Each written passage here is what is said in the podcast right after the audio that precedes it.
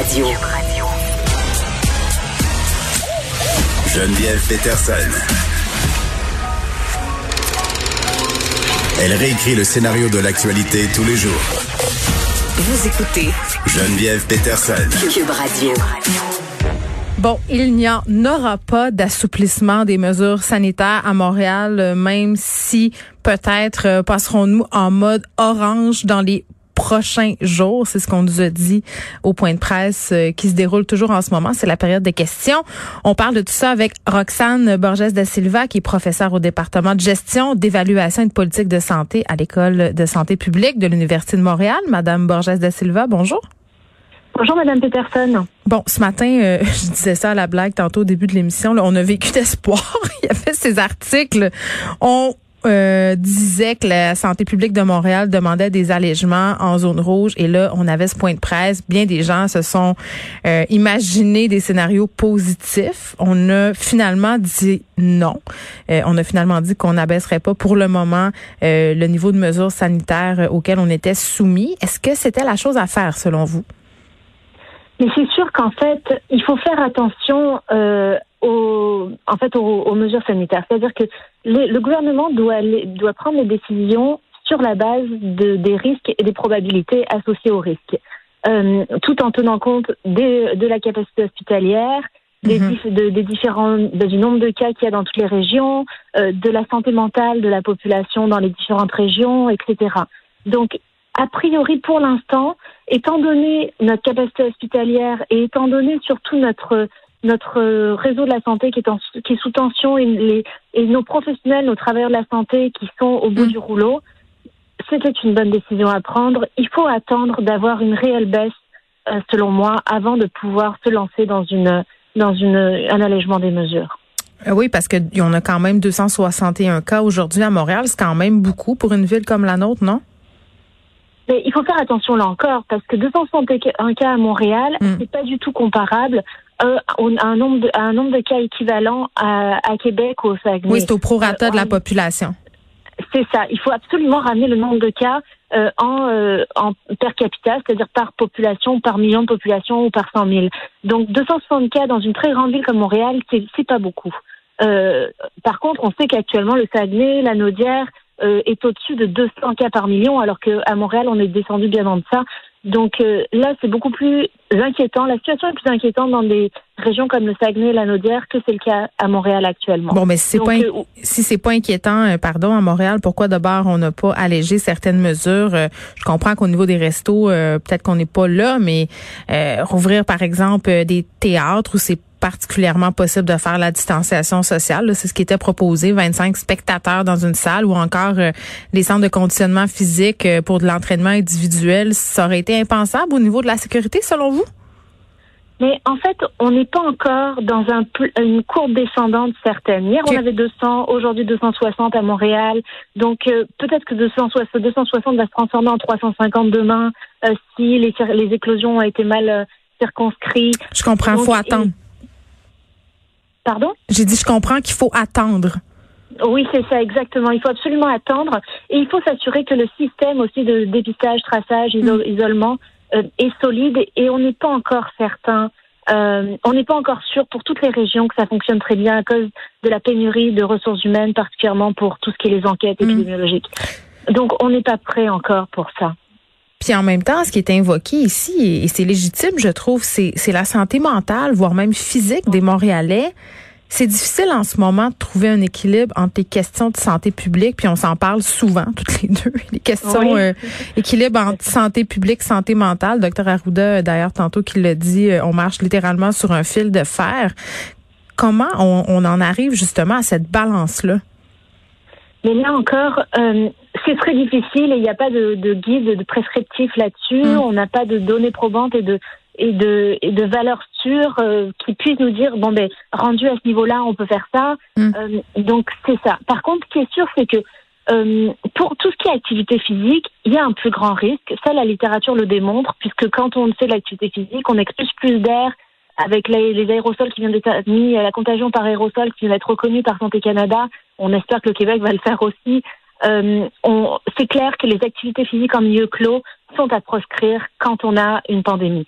Par contre, pour les milieux culturels, si le couvre-visage est, est, respecté, si les, les, euh, les distances sont respectées, euh, le lavage des mains, dans ce contexte, il pourrait y avoir un allègement des mesures, d'autant plus que actuellement, dans les activités culturelles, nos musiciens, nos artistes, etc., en souffrent énormément et font en fait les frais de la pandémie pour la population complète. Donc, s'il y avait un relâchement à faire des mesures, euh, moi j'irais beaucoup plus dans ce sens-là des activités culturelles que dans les activités physiques pour l'instant. Je ferai des premiers tests avec les activités culturelles. Puis ce sont pas des lieux justement où il se consomme tant que ça de l'alcool, où on se relâche et où on se rassemble tant que ça. Là, si chacun est assis euh, dans son banc, euh, je pense que ça peut tout à fait se faire. Bon, euh, mm-hmm. Madame Borges de Silva, il y a un truc qui est inquiétant quand même. Euh, puis on le sait là, soyons honnêtes ici là. En ce moment, il y a beaucoup de personnes qui trichent pour vrai là euh, ah, tu sais ben oui euh, on a eu l'Halloween là. Pareil moi j'ai eu des courriels de personnes qui travaillent à SAQ pour me dire écoutez là madame Petersen il y a des gens qui se font des épiceries là d'alcool parce qu'ils reçoivent, ils font des parties d'Halloween. Euh, il y a des gens qui sont plus capables, qui font euh, des soupers d'amis. Euh, Moi-même, j'ai une ado à la maison, puis c'est excessivement difficile de la contenir, là, de lui expliquer que non, elle pourra pas voir ses amis. Puis ce qu'elle me répond, c'est que les parents de ses amis, eux autres, ben ils veulent. Donc beaucoup de personnes ont atteint leurs limites. Beaucoup de personnes font des entorses euh, dans cette mhm. optique-là, puis le PM l'a dit un peu tantôt, on va essayer de voir surtout pour les jeunes, là, mais est-ce que ça serait pas plus sensé de permettre aux gens d'accueillir un certain nombre de personnes à la maison pour pouvoir mieux contrôler, tracer?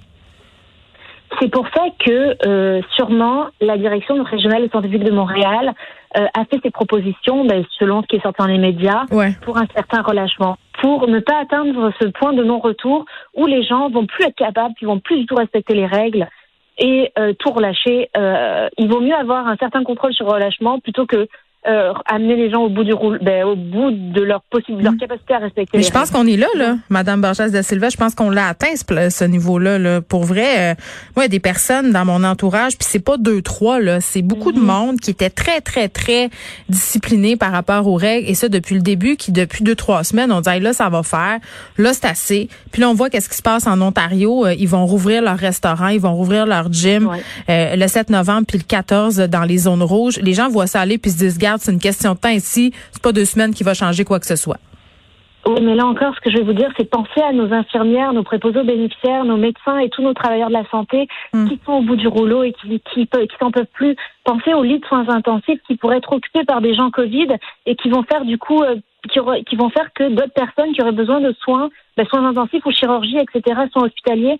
D'autres personnes qui ont besoin de soins, comme des gens qui ont, sont atteints d'un cancer, vont avoir à attendre pour obtenir leurs soins. Donc, mm. il faut qu'on continue à être, euh, à avoir ce, cette motivation pour le bien-être collectif, même si c'est difficile. Puis là, il va faire beau ce week-end. On peut sortir dehors pour aller faire euh, des activités physiques. Ça va être d'autant plus plaisant que d'aller pousser de la machine sur euh, dans des salles de gym.